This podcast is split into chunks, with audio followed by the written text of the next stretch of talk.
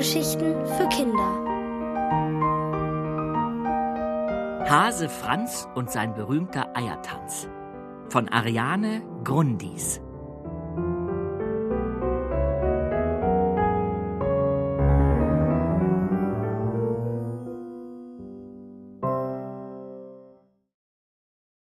Der erste Osterhasenschultag. Dem kleinen Hasen Franz schlotterten vor Aufregung die Ohren. Er wartete mit seinen Eltern an der Holzschranke vor dem Kiefernwäldchen auf Frau Löffelspuk. Frau Löffelspuk war die Lehrerin der Osterhasenschule. Er hatte schon viel von ihr gehört. Seine Geschwister hatten erzählt, dass sie keinen Spaß verstand und sofort Strafen verhängte. Aber Franz machte ohne Spaß überhaupt nichts Spaß. Darum machte er ständig Späße und seine Oma hatte ihm den Rat gegeben, einfach nur er selbst zu sein, wenn er Osterhase werden wollte. Seine Eltern gaben ihm auch noch ein paar Ratschläge. Steh gerade, sag guten Tag, aber rede nur, wenn du etwas gefragt wirst. Und lass das mit den Knoten in den Ohren. Familie Busch, welch eine Ehre! Erschrocken drehten sich die Hasen um. Die Lehrerin der Osterhasenschule stand plötzlich hinter ihnen. Scheinbar hatte Frau Löffelspuk doch nichts gegen Späße, sondern liebte es so wie Franz, sich unbemerkt anzuschleichen, um andere zu erschrecken. Er bemerkte, dass nun auch die Ohren seiner Eltern schlotterten. Um ihnen die Angst zu nehmen, knickte er ein Ohr und legte das andere schräg dagegen, so dass seine Ohren im Schatten wie ein Dackel aussahen. Lass das, raunte seine Mutter. Frau Löffelspuk verkniff sich ein Schmunzeln. Da war sich Franz ganz sicher. Du willst also Osterhase werden? Franz nickte. Seine Mutter nickte. Er will. Aber er ist vielleicht etwas zu. Auch der Vater nickte. Ja, etwas zu.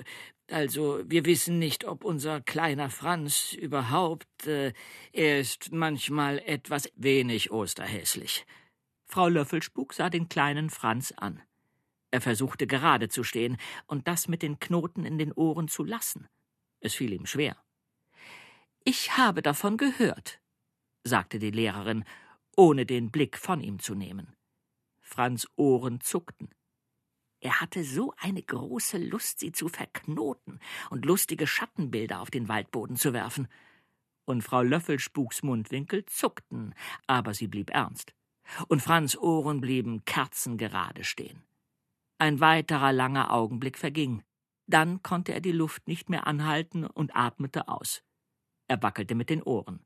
Entschuldigung, Sie sind mir eingeschlafen. Nun, sagte die Lehrerin, dann hoffe ich, deine Ohren bleiben während des Unterrichts hellwach. Das heißt, ich darf auf die Osterhasenschule gehen? Frau Löffelspuk nickte. Bisher waren ja alle Buschs sehr osterhäslich. Ich denke, da du aus dieser traditionsreichen Osterhasenfamilie stammst, können wir auf eine Aufnahmeprüfung verzichten und versuchen es einfach mit dir. Franz machte vor Freude einen Salto rückwärts und dann einen vorwärts, Richtung Frau Löffelspuk. Er wäre ihr glücklich um den Hals gefallen, wenn seine Mutter ihn nicht gerade noch an der Pfote zu fassen bekommen und zurückgehalten hätte. Oma hatte recht. Ich musste einfach nur ich sein, sagte Franz auf dem Rückweg, als ob er jemals so lange kerzengerade gestanden und sich für eingeschlafene Ohren entschuldigt hätte. Sie fand mich so gut, dass ich nicht mal eine Aufnahmeprüfung machen musste. Was heißt eigentlich traditionsreich? Traditionsreich, verbesserten seine Eltern. Das bedeutet, dass du auf die Osterhasenschule darfst, weil seit Jahrzehnten jeder Busch Osterhase geworden ist und die Schule erfolgreich abgeschlossen hat. Du hast Vorschusslorbeeren bekommen. Mach uns keine Schande. Franz hatte nicht vor, das Ansehen der Familie zu beschädigen und irgendwelche Lorbeeren wieder herauszurücken, die er bekommen haben soll. Er wollte ein guter Osterhase werden. Und so stand er am nächsten Morgen fast pünktlich vor der Holzschranke am Kiefernwäldchen, wo die Osterhasenschüler von der Lehrerin abgeholt wurden. Guten Morgen, begrüßte er ganz aus der Puste seine neuen Mitschüler und lächelte sein bestes Lächeln, bei dem seine zwei vorderen Hasenzähne so schön funkelten. Weißt du, was passiert, wenn ein Osterhase unpünktlich ist? fragte Frau Löffelspuk. Ähm. Franz dachte über die Antwort nach. Damit das nicht zu langweilig wurde, ließ er seine Ohren wie Scheibenwischer hin und her wischen. Henny, eine der neuen Schülerinnen, begann zu kichern. Das erschwerte das Nachdenken enorm. Er ließ seine Ohren schneller schaukeln, bis ein Ohr das andere eingeholt hatte und die Ohren gegeneinander klatschten. Jetzt konnten auch Luke und Caro nicht mehr ernst bleiben. Frau Löffelspuk dagegen blieb so ernst, dass die Nadeln der Kiefern zu zittern anfingen. Wenn ein Osterhase unpünktlich ist, begann sie. Aber da fiel Franz die Lösung ein. Werden die Eier schlecht? Frau Löffelspuk holte tief Luft, hielt sie kurz an und schlug dann vor, nun besser erst mal in die Schule zu gehen, bevor noch jemand von der Schule flog, ohne dort überhaupt angekommen zu sein. Auf dem Weg durchs Wäldchen stolperte Franz mehr oder weniger absichtlich über Baumwurzeln und fiel mehr oder weniger aus Versehen gegen seine neuen Klassenkameraden. Upsi, sagte er und hoffte, die anderen fänden es genauso witzig wie er. Wenn sie ihn erst witzig fänden, da war er sicher, dann würden sie ihn auch mögen. Wer außer Frau Löffelspuk mochte denn keine Witze? Vielleicht diese Karo, denn als Franz sie fragte, ob sie Caro oder Carotti heißen würde, lachte sie nicht, dafür aber die anderen. Durch einen Geheimweg erreichten Frau Löffelspuk und ihre acht neuen Schützlinge die Osterhasenschule. Nachdem sich alle Hasenkinder auf ein Mooskissen gesetzt hatten, erklärte Frau Löffelspuk, welche Fächer in der Osterhasenschule unterrichtet werden. Franz wurde währenddessen etwas müde. Es war ja bisher schon ein recht aufregender Tag gewesen. Gerade als die Lehrerin sagte, dass sie heute mit Korbflechten und Eierkunde beginnen wollte, konnte er ein lautes Gähnen nicht mehr unterdrücken. Einige grinsten. Frau Löffelspuk nicht. Wenn es dich so ermüdet, was ich erzähle, dann komm zu mir.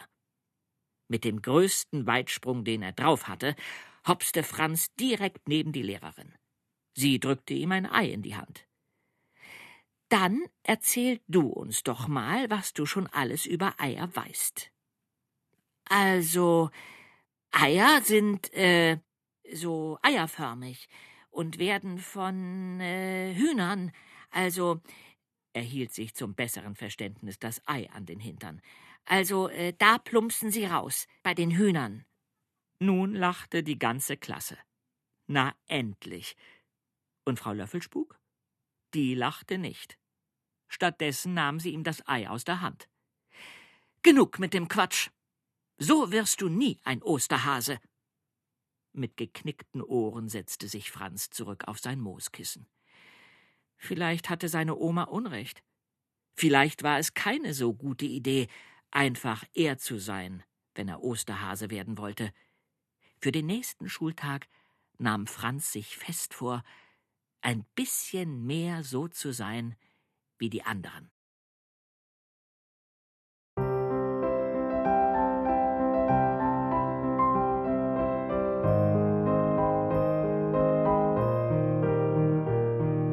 Ihr hörtet Hase Franz und sein berühmter Eiertanz von Ariane Grundis, gelesen von Jens Wawritschek. Ohrenbär. Hörgeschichten für Kinder in Radio und Podcast.